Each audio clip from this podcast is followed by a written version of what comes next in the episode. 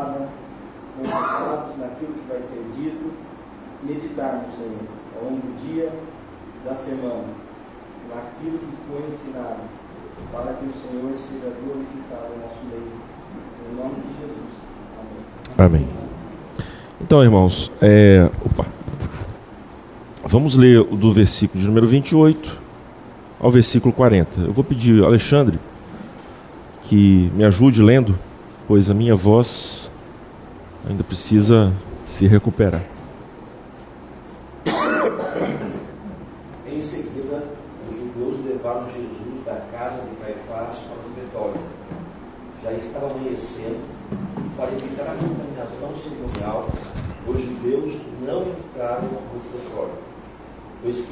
participar da Páscoa.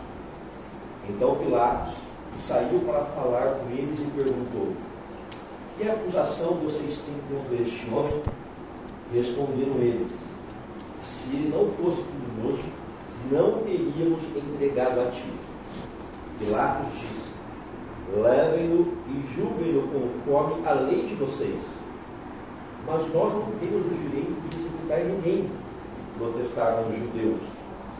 Isso aconteceu para que se cumprissem as palavras de Jesus que tinha dito, indicando a espécie de morte que ele estava para sofrer.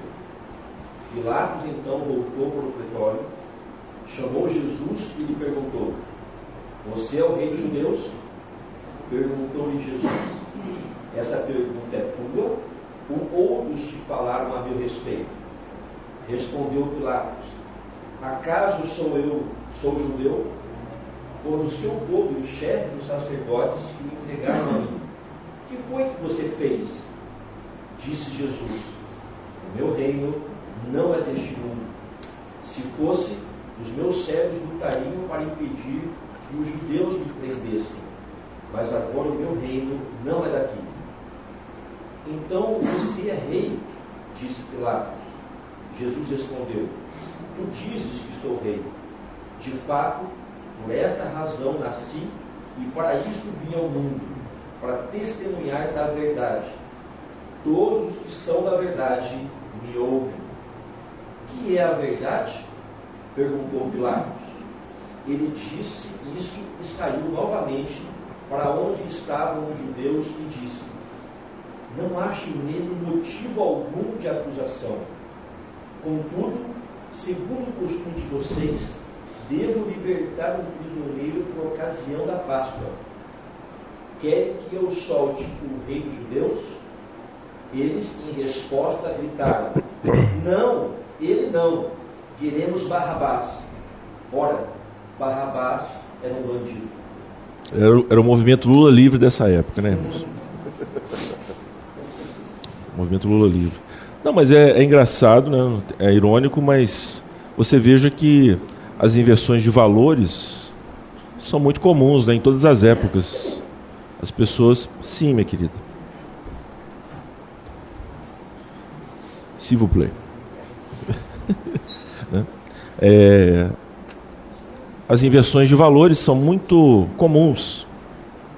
E inversão de valores no pressupõe o quê? Eu comecei já cedo, né? Sim, sim. Mas no contexto que a gente está vendo ali, tem uma discussão. Eu estou tentando aguçá-los, né? Quando alguém diz assim, você olha para a mesa e aí a pessoa fala: Eu vejo uma pedra. Se não, fulano. É madeira. A pessoa está invertendo o que ela está vendo, dizendo outra coisa acerca do mesmo objeto. O que, que seria isso então? Uma mentira. Hã? Uma mentira. Mentira. Uma mentira. Dizer algo que não é, é dizê-lo de forma mentirosa. Não é? Então, o que, que acontece? É, driblar. Eu sei que o exemplo é meio estranho. Driblar uma pessoa no futebol. Né? Então o Plínio vem, aí eu faço assim, aí ele acha que eu vou para lá e, e aí eu corto para cá. O drible é uma mentira?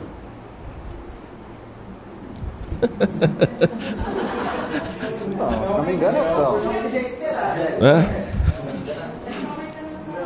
É, é uma mentira leve, né? Uma mentira leve. Aí você é um jogador crente e fala, não, eu não driblo, eu só toco de lado, né? eu olho no olho do jogador, né? Truco, né? Truco então nem se fala, né? É o jogo da mentira, né? O jogo da mentira. Hã? Ah, aqui na Aliança tem uns truqueiros que eu vou te falar, viu? Eles estão doidos para me convidar para jogar truco, mas eu falo, não, eu sou crente, minha religião não permite.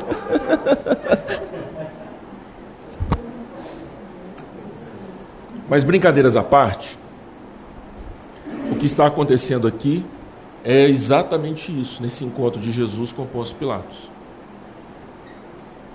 É, é uma situação mentirosa, é uma situação artificial, que os judeus estão mancomunados com o poder romano, tramando contra Cristo Jesus. Certo? Então, vejam. É, o que, que ocasionou a ida de Jesus para a cruz? Pergunta, perguntei. Perguntei. Eu quero a resposta. O que, que levou Jesus à cruz? Uma falsa acusação. Hã? Uma falsa acusação. Uma falsa acusação. Muito bem. Ele se igualar a Deus. Dizer que ele era Deus. Bem, sim. Como filho de Deus. Mas abra aí em Atos dos Apóstolos, capítulo 2, esta intrigante frase, este intrigante versículo.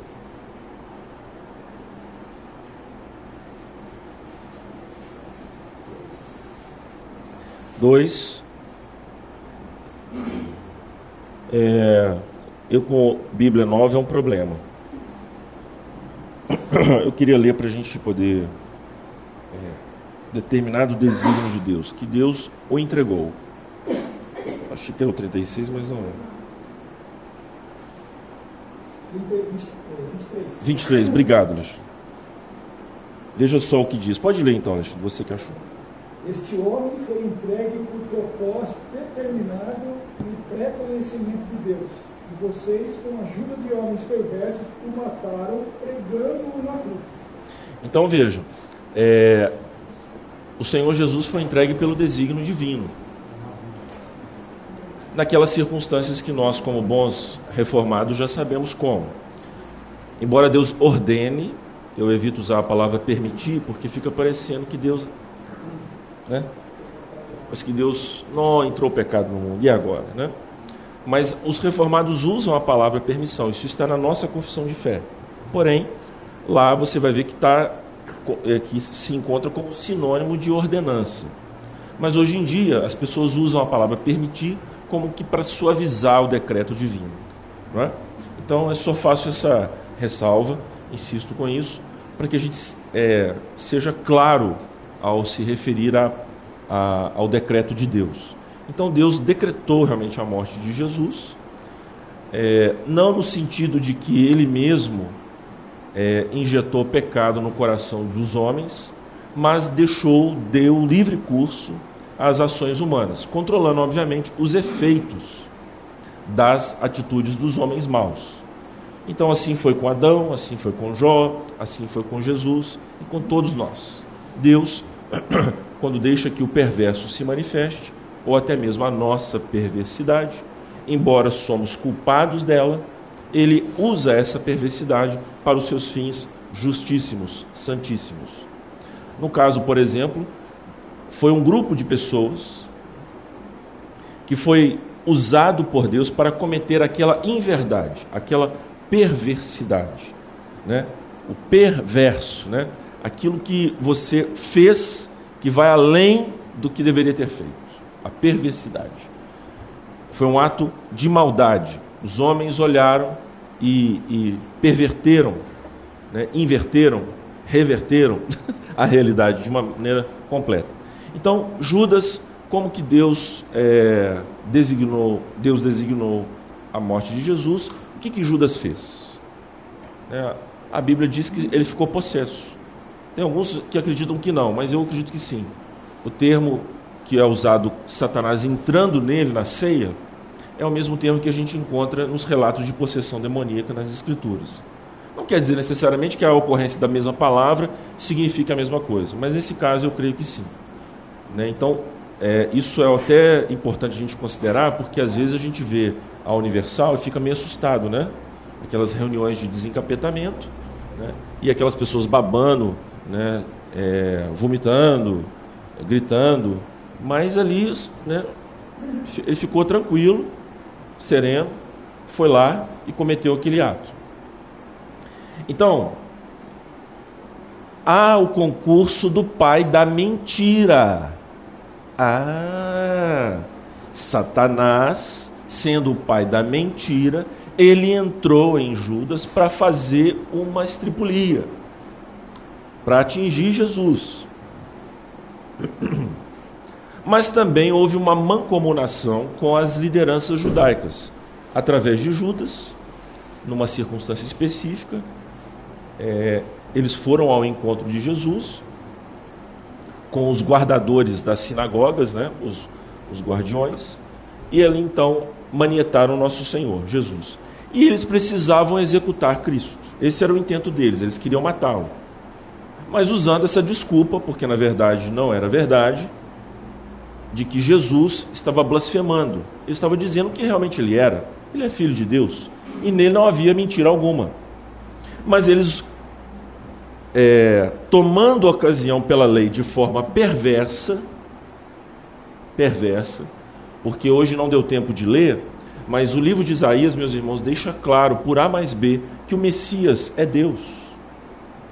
Embora de forma latente e de forma é, evidente, latente no Antigo e evidente no Novo, mas eles deveriam ter se colocado a escutar Jesus quando ele falou a respeito da sua natureza, de onde ele veio e para onde ele estava, o que, ele estava vindo fazer aqui.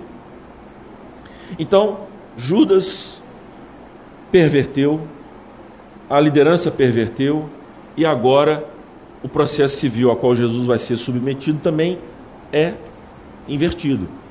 Há todo um quadro de mentiras, de situações que os homens dizem, declaram a respeito dela e ela não corresponde a esta declaração.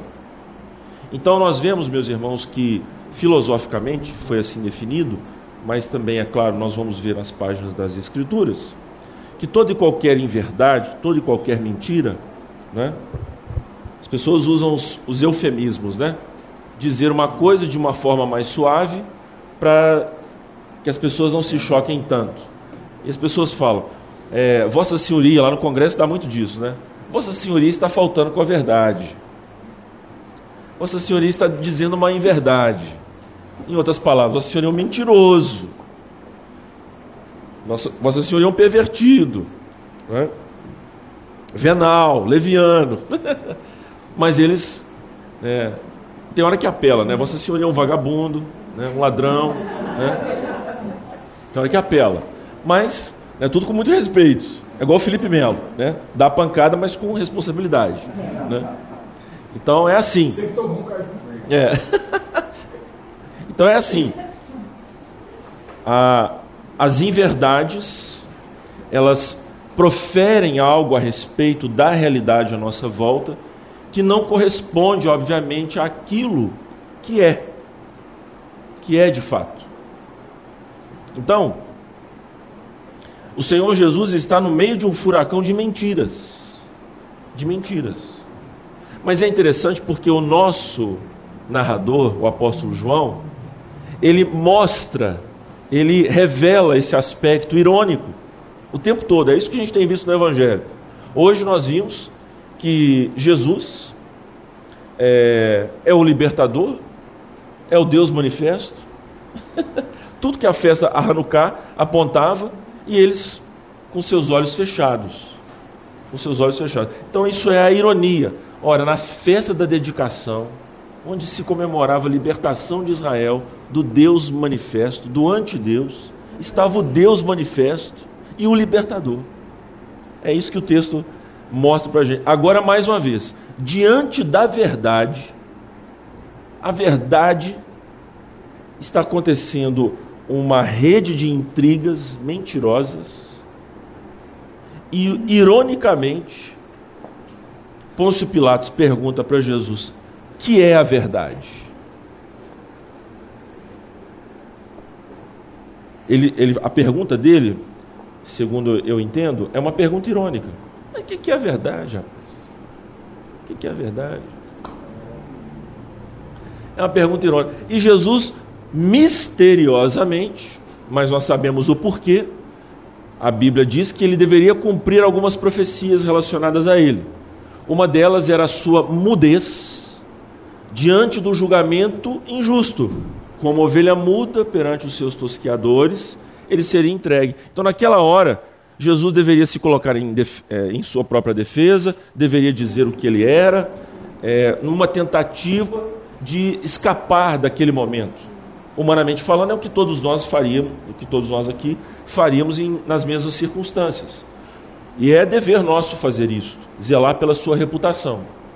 É, nós quebramos o mandamento de Deus quando assim não o fazemos.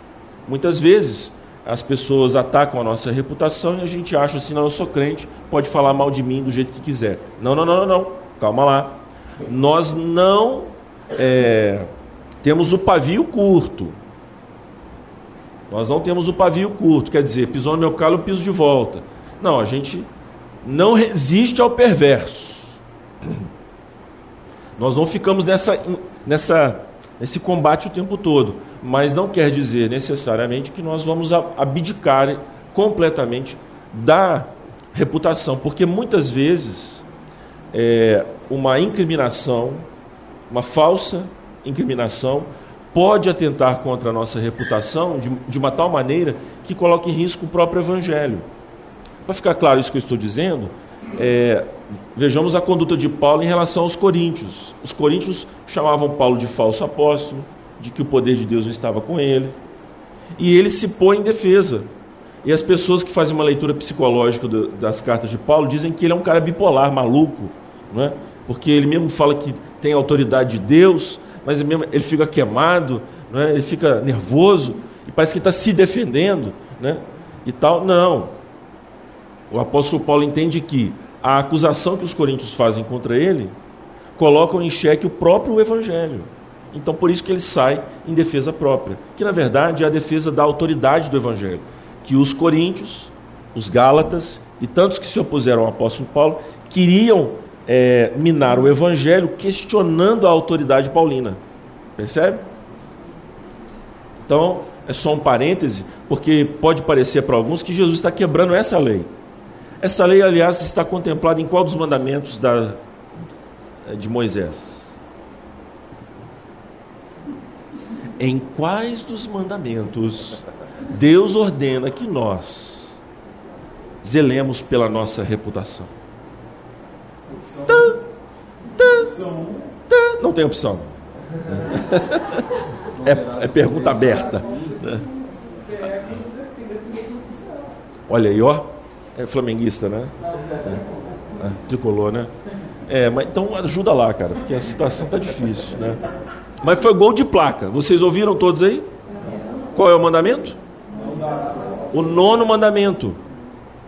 Quer dizer, o fato de nós não levantarmos falso testemunho em relação ao próximo significa também, na interpretação reformada, de que este mandamento é uma ordenança para que nós zelemos pela nossa reputação. Então, irmãos, pagar conta é bom, viu? Pagar conta é bom, pagar dívida é bom. Né? Nós precisamos quitar os nossos compromissos, zelar pelo bom nome da nossa família, mesmo quando estão mortos. Né? Você, é, você é filho de quem? Eu sou filho do Ventura. Ih, rapaz, misericórdia.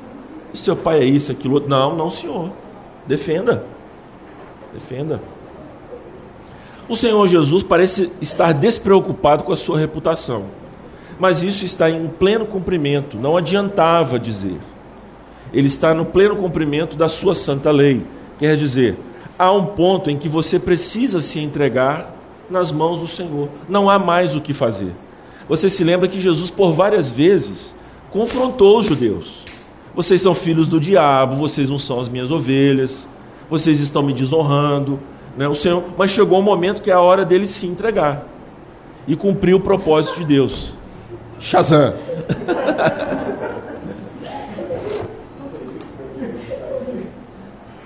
Ele chegou ali como cientista maluco, né?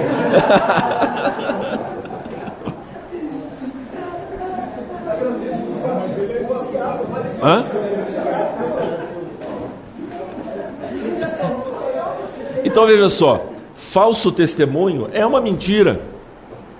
Atacar a reputação das pessoas é também uma mentira, e assim sucessivamente. Mas o que eu quero chamar a atenção para os irmãos, vamos voltar lá para o texto. É, João 18. Veja que interessante. Já falamos sobre essa questão do contexto, uh, do tribunal uh, judaico, querendo que o tribunal romano executasse Jesus. Aí o posto Pilatos fala: não, segura que o filho é de vocês. O outro fala: não, filho é de vocês. E aí o que acontece? Paulo Pilatos, já sei. Tcharam, o povão vai decidir. Vamos entregar o caso ao povão. Eu tenho a prerrogativa de libertar um prisioneiro então, solucionática para essa problemática. Saída estratégica pela direita. Grande clássico do Leão da Montanha, dos, dos anos 80, né? Sempre pela direita. Ah, é, até no desenho, né? Sem dúvida. E aí o que acontece? O povo decide. E o povo também inverte. O povo também inverte. O que, que o povo vai decidir? A gente quer o Lula, o bandido. A gente quer o bandido. A gente quer o bandido. Então, irmãos, Veja, eu sei que é, pode parecer brincadeira, mas diante de provas incontestáveis, provas insofismáveis, um conjunto robusto de evidências, testemunhais, periciais e, me faça lembrar aí, os nossos irmãos do direito, Plínio, me ajude, socorra. né? Nós tínhamos provas testemunhais, periciais, e documentais, evidenciando tudo ali, corroborando a sentença do juiz Sérgio Moro. E o que, que as pessoas dizem? Que tudo aquilo é mentira. É mentira.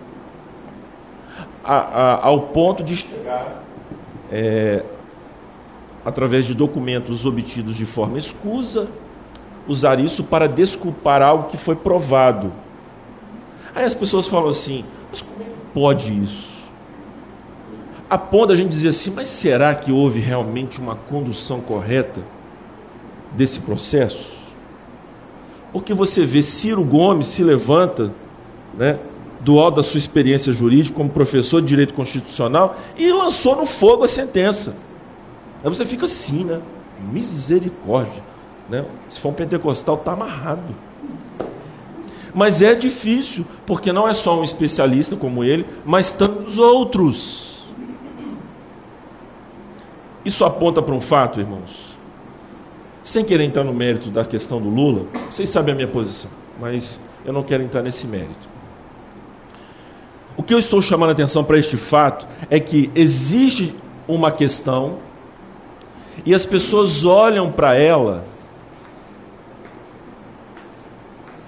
de forma completamente diversa. Assim, em relação a Cristo Jesus, nós temos exatamente esta mesma percepção. As pessoas sentenciam convi- é, observando os mesmos fatos de maneira inteiramente diversa. Eu quero aqui selecionar algumas de acordo com a lembrança dos irmãos. Para alguns, Jesus era o quê? Lembra aí. Daquilo que você já leu no Evangelho. Chefe dos demônios. Muito bem lembrado.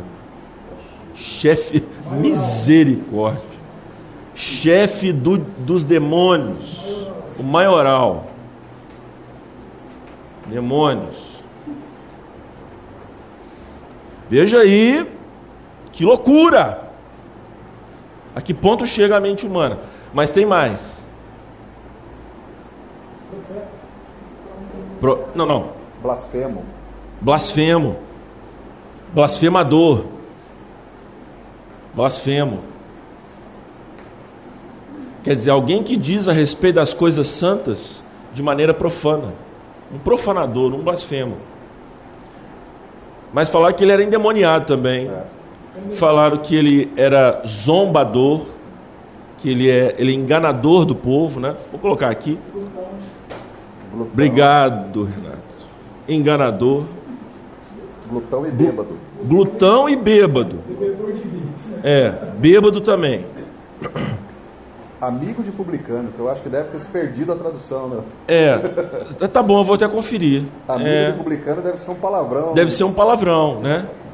É, vamos colocar aqui nos tempos de hoje, alguém que anda com gente, um delinquente, né? Pode ser, um delinquente, Dá a impressão de ser mais pesado ainda. né? Corrupto, melhor. Obrigado. É, corrupto, melhor. Um corrupto, porque andar com publicano era andar com. É, oh, meu Deus do céu, essa é a minha cisma. Né? Corrupto. Corrupto. Olha que nós só estamos lembrando de alguns.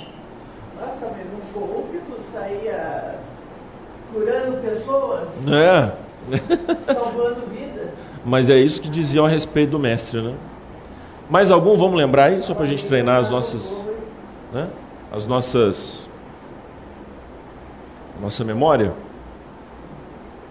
É, vamos treinar aí nossa memória, né? Algum outra, outro xingamento que Jesus foi, foi vítima? Mentiroso. Bastardo. Filho bastardo, né? Bastardo. Você se lembra da passagem? Eu não estou me lembrando, desculpa. Prostituta. Ah, sim, filho de prostituta. Isso veio no, depois lá no Talmud, é, é registrado. É registrado. Ah, é. Isso, obrigado. Veja aí, irmãos. É Abraão, né? Já o seu, quem sabe? É. Filho de meretriz. Que hoje nós sabemos como que é o palavrão, né? É. Hoje nós sabemos como é o palavrão. Então, acho que tá bom, né? Mas se os irmãos se lembrarem de alguns, o que, que eu estou chamando a atenção? Não poucas pessoas, eles tropeçaram. Tropeçaram em Jesus. Isso mostra que Cristo Jesus, embora sendo o que é a verdade, o entendimento e a compreensão desse Cristo, de quem ele é, depende, obviamente, da própria verdade, como nós temos observado no contexto maior do Evangelho de João. Ironicamente, quando então Pôncio Pilatos faz essa pergunta, que é a verdade, que é uma pergunta que mostra o relativismo. Não pense vocês que o relativismo não estava presente no contexto do Império Romano. Na verdade, o ecumenismo, o relativismo, todos esses essas tendências de retóricas, de abrandamento da verdade, do pensamento que justifica aquilo que diz crer. Quando alguém fala, eu creio nisso, mas por quê? É a pergunta que vai ser, deve ser respondida. Quais as razões que justificam a sua afirmação? Então, sucedida a, a, a decadência das escolas socráticas, né, elas entraram em decadência, as escolas aristotélicas, platônicas, elas ainda existem, estão vigorando, mas elas são sucedidas por uma supremacia retórica. Esse é um fenômeno muito comum. Todas as vezes que as pessoas desprezam a busca da verdade, do conhecimento justificado, que corresponda entre a afirmação e o que se vê, todos esses movimentos de, de, é, de revigoramento da verdade são sucedidos por movimentos retóricos, onde as pessoas caem no blá blá blá e é no gueri-gueri, é na conversa fiada, é no convencimento, é na argumentação, porque pouco importa de fato a verdade, o que interessa é a narrativa. Hoje em dia, o movimento pós-moderno, eu não acredito nessa palavra, na verdade é moderno-moderno, né, é a intensificação das contradições que estão já presentes na modernidade. Nada mais, nada menos, é um movimento anti-intelectual, um movimento que duvida da verdade.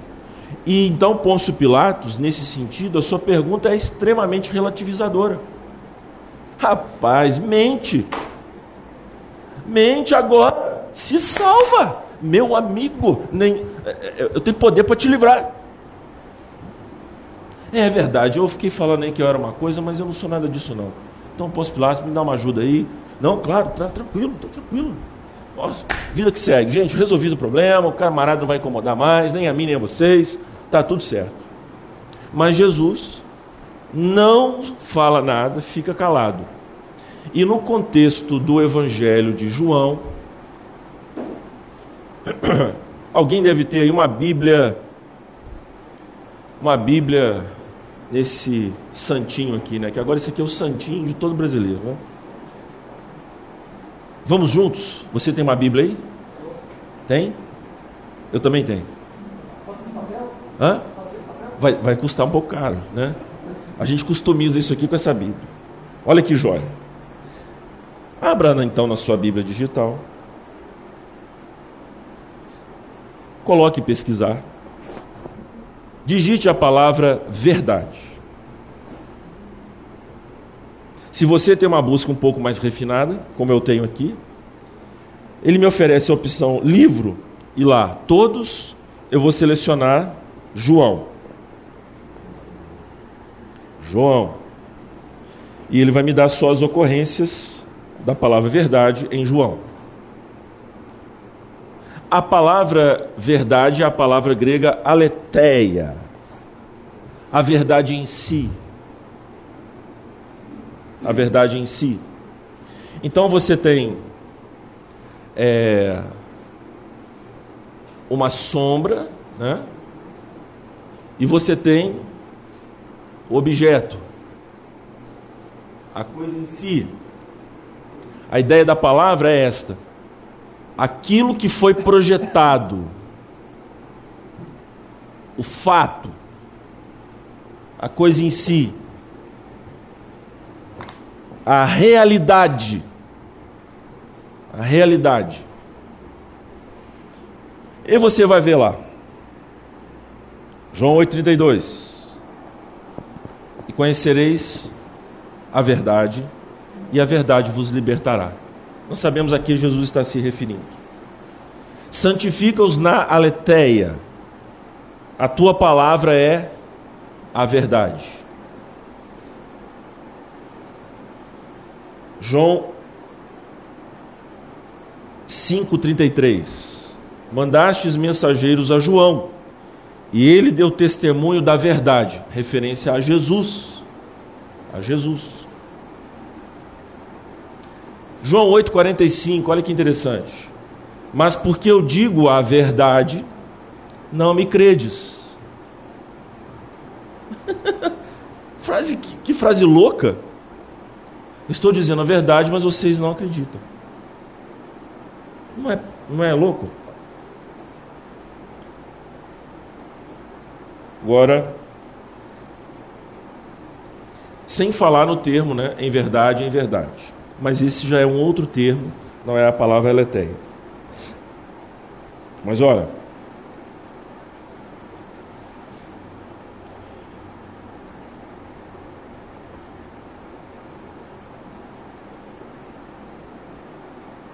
achar mais uma ocorrência aqui, só um instante. O João 6,32. Replicou-lhes Jesus: Em verdade, em verdade vos digo, não foi Moisés quem vos deu o pão do céu, o verdadeiro pão. Veja, o maná era a sombra, o verdadeiro, a coisa em si, é Jesus, o pão do céu. É, o encontro de Jesus com a mulher samaritana, quando ele fala sobre a verdadeira adoração. A verdadeira adoração tem que ser prestada por meio dele, em espírito e em verdade, pelo seu Espírito Santo.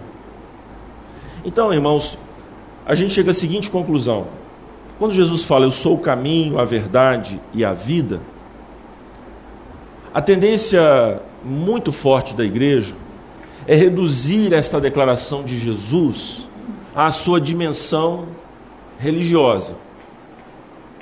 Essa é a insistência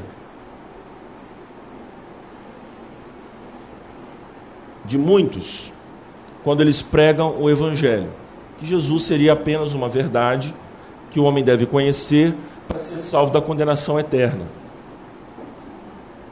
Mas do ponto de vista das Escrituras, meus irmãos, e aquilo que está ali em debate com Pôncio Pilatos, a pergunta dele, irônica, nos remete a algo muito mais profundo.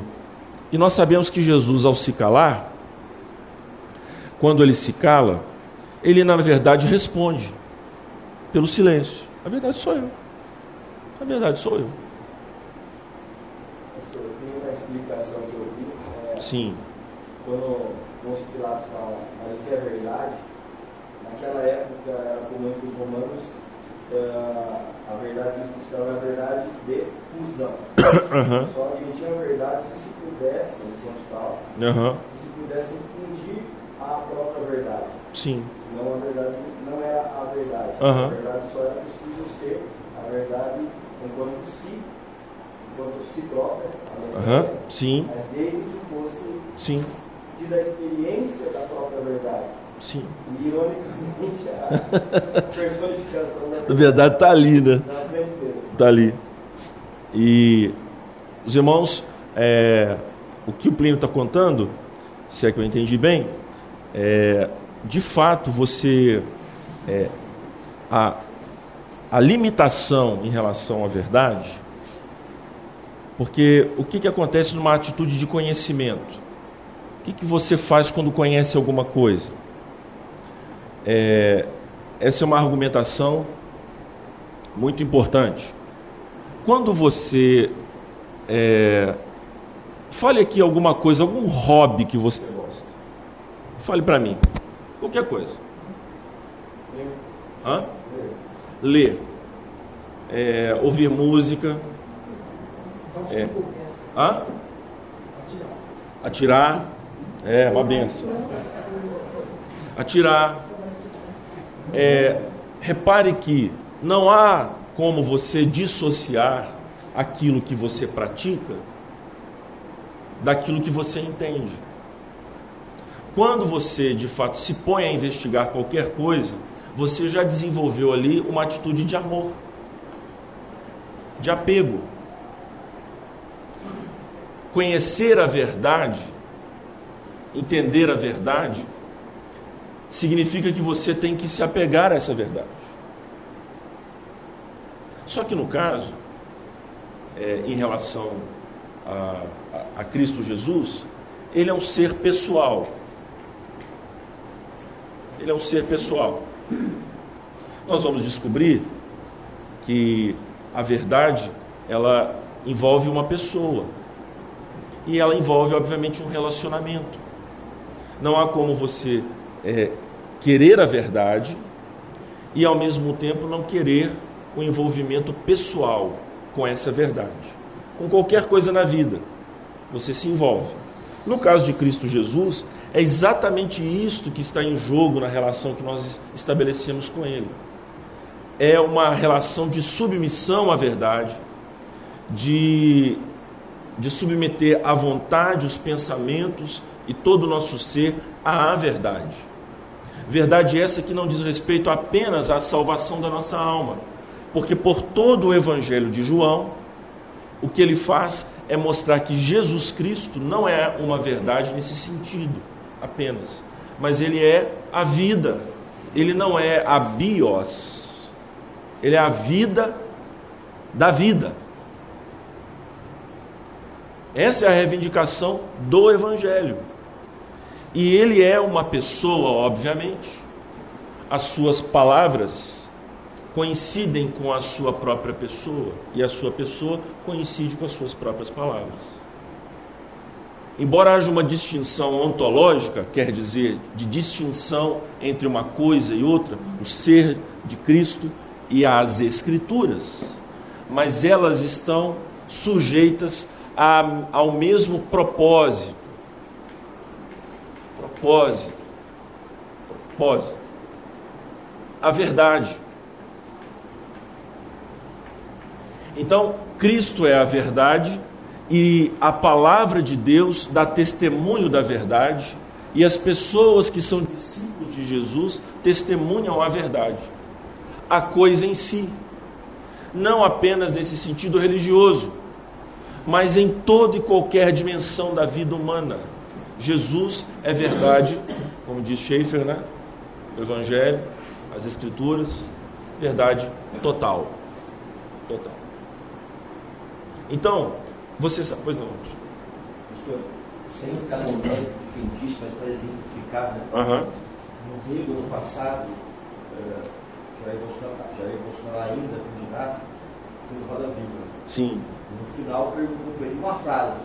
Uhum. e ele disse: Conhecereis a verdade e a verdade vos libertará. Certamente, né? Ele não estava falando nesse da pessoa Cristo. Da pessoa Cristo. Uhum. E isso que um bordão, não deles só, né, mas das redes sociais. Sim. É, buscando uma coisa para a gente quer a verdade, a gente quer esclarecer as coisas, etc. Isso. Né? Toda e qualquer ação para de... Mas aí é reduzir, como o senhor disse, aí, reduzir um versículo bíblico para um, um argumento político, É. etc. Né? Mas isso é muito forte. Sim. Mas olha que interessante. É parcialmente equivocado, né? É, claro que o contexto próprio ali onde a escritura aparece, essa, esse versículo está se referindo a Jesus Cristo, a sua pessoa e o seu ensino, obviamente. É, mas como nós temos abordado aqui, é fato também que toda e qualquer mentira ou qualquer outro dito humano que não faça correspondência ao que as coisas são de fato é uma insurreição contra quem, irmãos? Contra Cristo.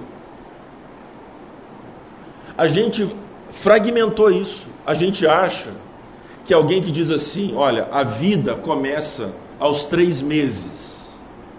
A gente acha que isso não tem uma correlação direta contra o Redentor, contra Jesus. Irmão, se nós tivéssemos a percepção de que toda e qualquer mentira é uma revolta contra o Logos, nós teríamos uma outra visão sobre o que os homens fazem e como que eles são rebeldes em relação ao Senhor. A primeira coisa, o primeiro desafio que foi feito ao Redentor foi feito através de qual artifício? Lá no Éden. Uma mentira. Uma mentira. Então, todo e qualquer enunciado, toda e qualquer atitude, toda e qualquer pessoa que se coloque em oposição a tudo que a realidade e como Deus a interpreta, se coloca contra o Senhor, coloca-se contra o próprio Jesus. Pastor, é, sabemos que o mundo é, está em rebelião. Total contra Deus. É, mas, é, considerando que é, Israel era o equivalente da, igreja hoje, Sim. Cristo estava, portanto, é, advertindo né, os seus né, contra uma, religião interna, né? Uhum. Assim, Cristo veio para o O que era seu? Filho, né? Uhum. Exato. É, ou seja, esses, esses fariseus, esses que tramaram a morte dele, Sim. eles eram o povo da aliança. Sem dúvida. É, eu acho que isso nos diz que, mesmo dentro da igreja, há os que não estão se curvando à soberania de Cristo. Né? E, e, eu estou perguntando isso porque, por exemplo, é, anteontem conversado com um irmão de Minas, da IPB, que me contou que é, ele saiu de uma grande igreja, Aham. ele foi para uma outra, porque na, na, nas salas de EBD dessa igreja, dessa grande igreja, assim, é, se falava, se defendia abertamente é, aborto, feminismo. É, não, pessoalmente, eu não sou a favor do aborto, você tem que levar em conta a saúde pública, né? Sim. Eles morrem e tal. É, pergunto como fica essa, essa rebelião contra Cristo dentro da própria?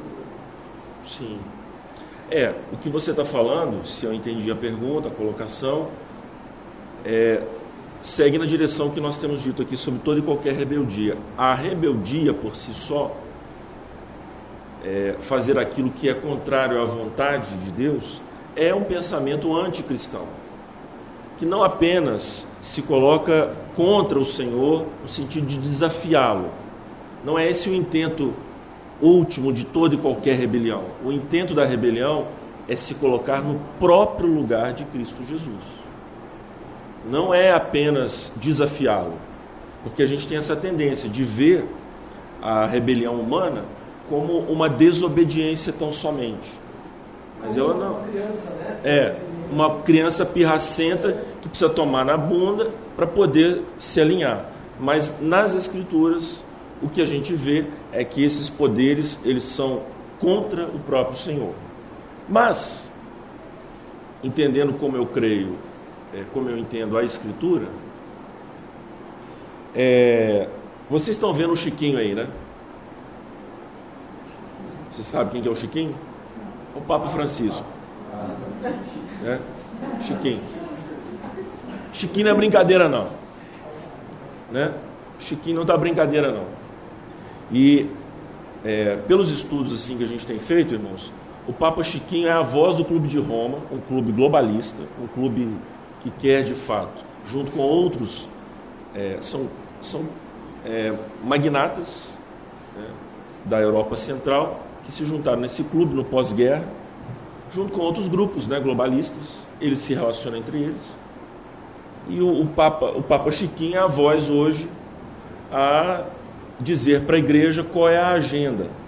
Um grande amigo meu, pastor, fala o seguinte: no dia que a igreja católica fraqueja, os protestantes vão na, na onda.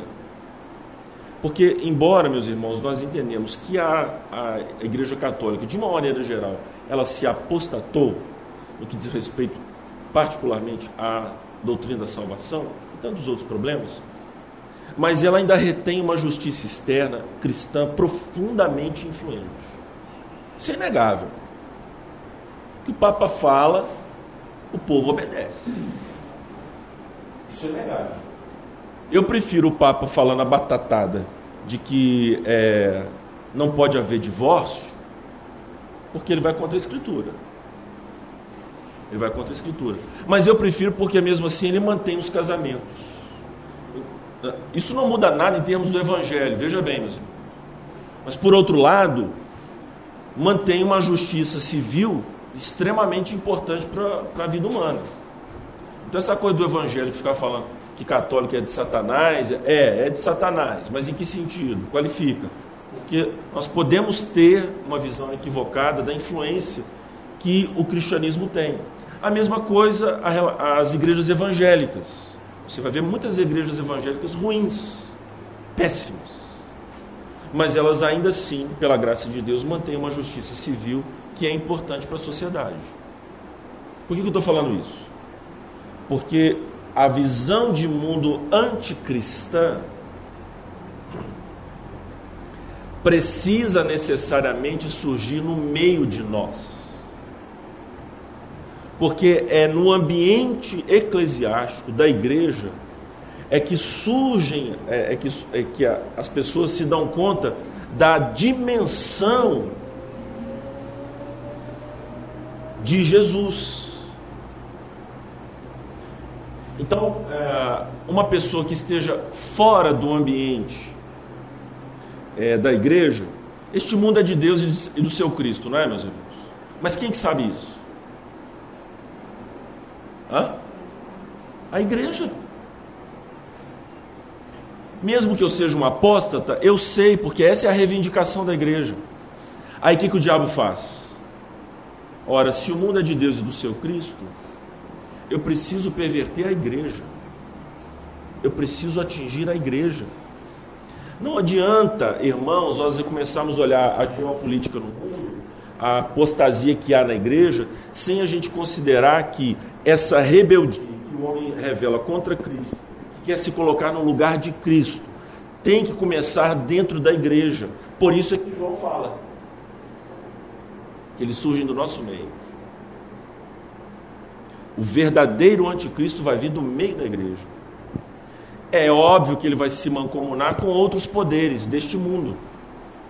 Mas para que, de fato, na ideia do diabo e dos inimigos da cruz, atingir ao redentor, é preciso que a igreja seja então levada à apostasia. Aí a pessoa fala assim: "Não, é só heresia, heresia e tal". Não. Agora você vai entender. Quando surge, por exemplo, um Jacques Derrida, que não tem nada de cristão, e começa a propagar a sua teoria desconstrucionista, dizendo que nós impomos ao texto sentido, que nós fertilizamos o texto, que há um cruzamento de horizontes, seguindo Gadamer, entre o meu e aquele que produziu o texto. Ele, o, o Derrida e o Gadamer nem sabe disso. Mas eles estão sendo usados pelo diabo para afrontar a hermenêutica da Bíblia, meus irmãos. Não é uma questão assim de algum erro que está lá fora. Não, o intento do diabo é fazer com que a interpretação bíblica seja então comprometida. Quando o pessoal fala assim, é, vamos unir os reinos da terra, vamos unir isso, aquilo, outro. Aí você fala, mas é muito bom, né? Os estados nacionais, é, se juntarem. Irmãos, o livro que eu dei, me, me, me dê, me dê, me dê. Nem abriu ainda. É. Esse livrinho aqui, ó, por exemplo, que todo mundo que gosta de política deve ler. O que, que ele vai provar? O Fala Nelson o nome, Lima. pastor. Esse aqui. Fala o nome. Sim. Não fala. Eu vou falar o nome. Sim. Estou, estou te mostrando. Você viu? Viu, né? A religião civil do Estado moderno.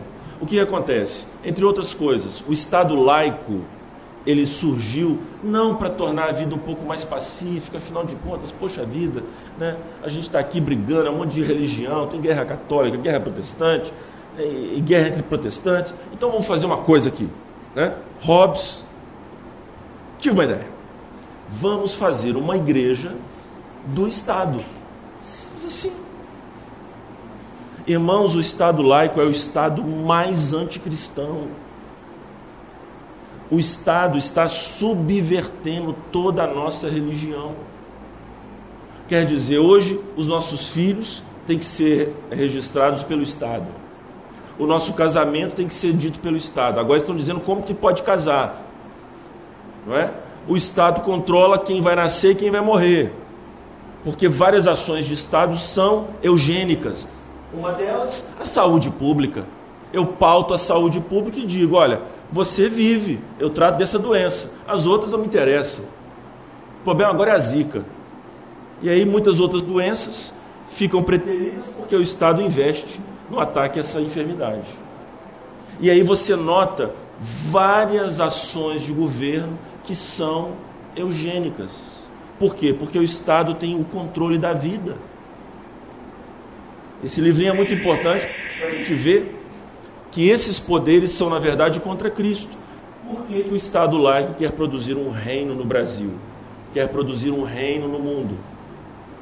Porque é o Estado que substitui a igreja, que irmana as pessoas, que define o número de valores que são denominadores comuns entre os cidadãos através de um suposto contrato social que na verdade é contrato de quem manda na sociedade.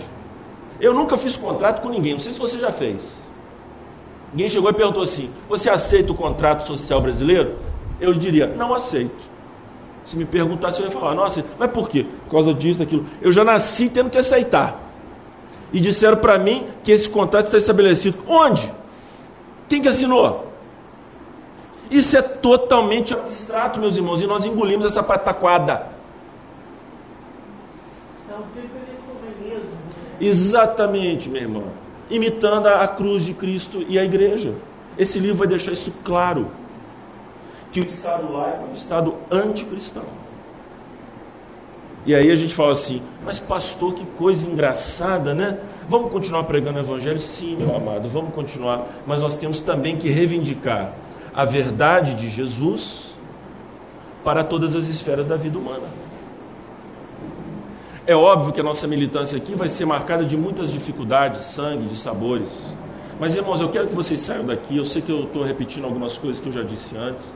Mas você precisa sair daqui pedindo a Deus: Senhor, me usa onde eu estou. Me usa, Senhor. Eu quero ser o teu agente ali. Não é para transformar a sociedade, é para dar da verdade. Quem transforma a sociedade é quem mesmo? Quem? O Partido Conservador. O Partido de Esquerda. Quem transforma a sociedade, irmãos? A cosmovisão caiperiana. Quem transforma? A igreja? É Deus, irmãos. Deus é o único capaz de transformar a sociedade. Nos usando? Muitas vezes. Mas Ele é que dá efeito às nossas ações, conforme lhe apraz.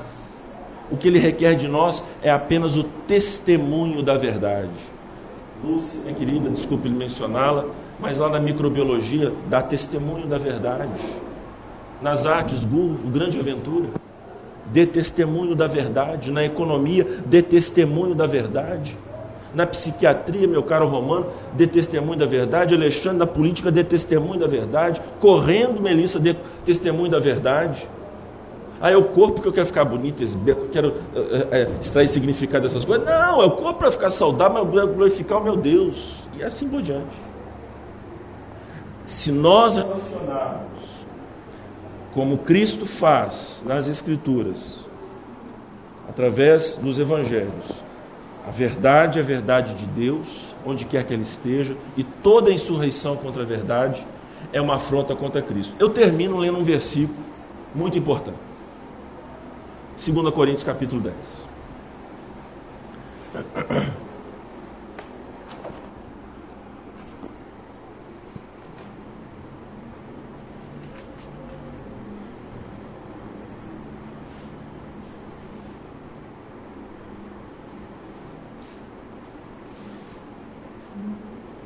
Eu vou ler.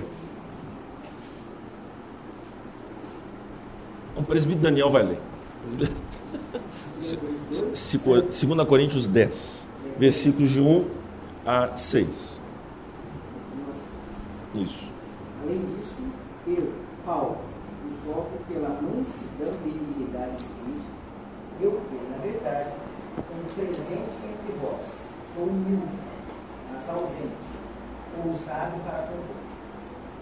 Rogo-vos, pois, quando estiver presente, não me, não me veja obrigado a usar de confiança ou ousadia, espero crer com alguns, nos julgam como se andasse no seu caminho. Porque andando na carne, não militamos segundo. Porque as armas da nossa milícia não são carnais, mas sim poderosas em Deus para a destruição das fortalezas. Destruímos conselhos e toda altivez que se levanta contra o conhecimento de Deus, levando cativo todo entendimento à obediência de Cristo. Estando prontos para vingar toda desobediência, quando for cumprida a vossa obediência. Se você não ouviu esses versículos e não entendeu que é um alarido de guerra, você está pagando mico.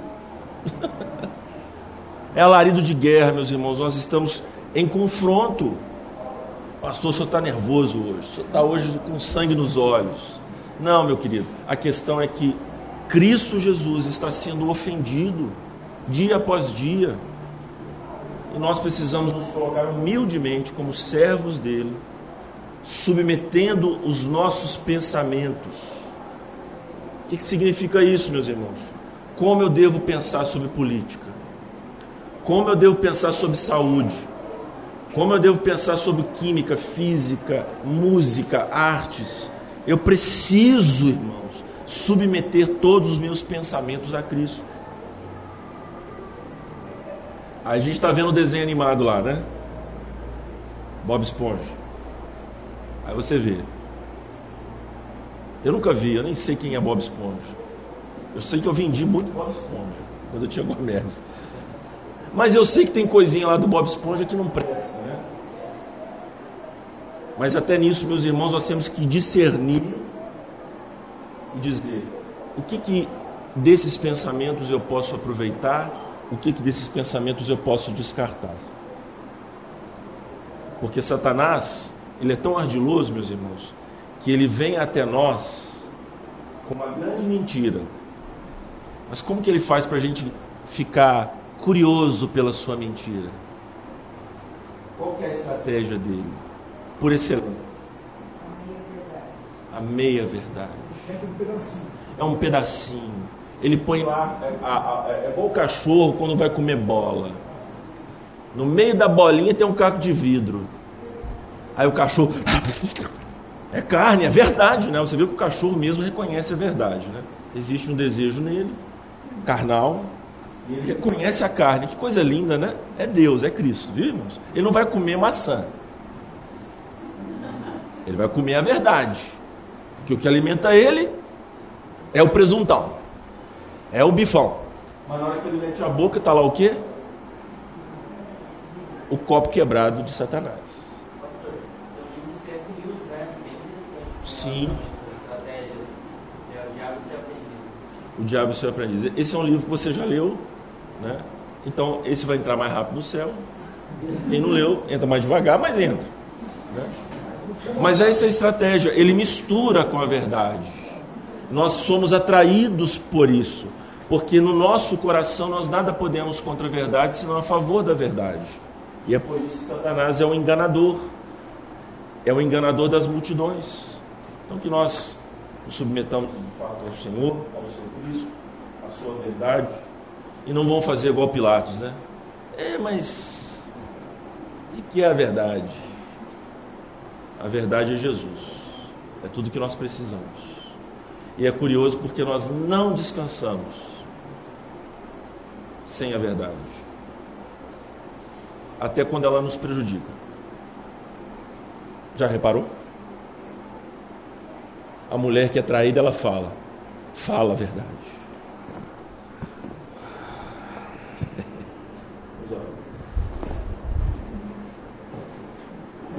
Deus amado, nós queremos te pedir que o teu Espírito Santo, o Espírito da verdade, nos ajude, ó Deus, a dar bom testemunho da verdade de Cristo Jesus, a dar testemunho a partir da tua palavra, que testemunha da verdade. Deus querido, e que nós nos submetamos ao governo do Senhor Jesus, o governo da verdade. Tira de nós, ó Deus, as nossas hipocrisias, as nossas mentiras, os pensamentos errôneos, os desejos impuros, porque Deus, os desejos impuros são enganosos, mentirosos, e tudo que agride e confronta a tua lei, Senhor, não pode nos satisfazer. Nos faz amar a verdade em tudo quanto ela se manifesta. E fazendo assim, ó Deus, nós mostramos que temos um rei capaz de nos dirigir, nos governar em toda a verdade. Que a mão deste rei, o cetro do seu poder, que é a tua palavra, nos governe completamente. Nós sabemos, ó Deus, que este mundo caído, apodrecido, se insurge contra o teu Cristo em todas as dimensões. O alvo dele é atingir a honra do rei. Quanto a nós, ó Deus, os súditos tão incapazes, tão débeis, nos dá forças, ó Deus, para, seja nas cortes do rei, ou em qualquer outro lugar que ele nos coloque, nós nos submetamos a ele e resistamos até a morte, se for o caso, para defender a verdade, a verdade do Senhor. É no nome de Cristo Jesus, o nosso bom pastor. aquele que nos tem, que nós oramos. Amém. Amém. Obrigado, meus irmãos.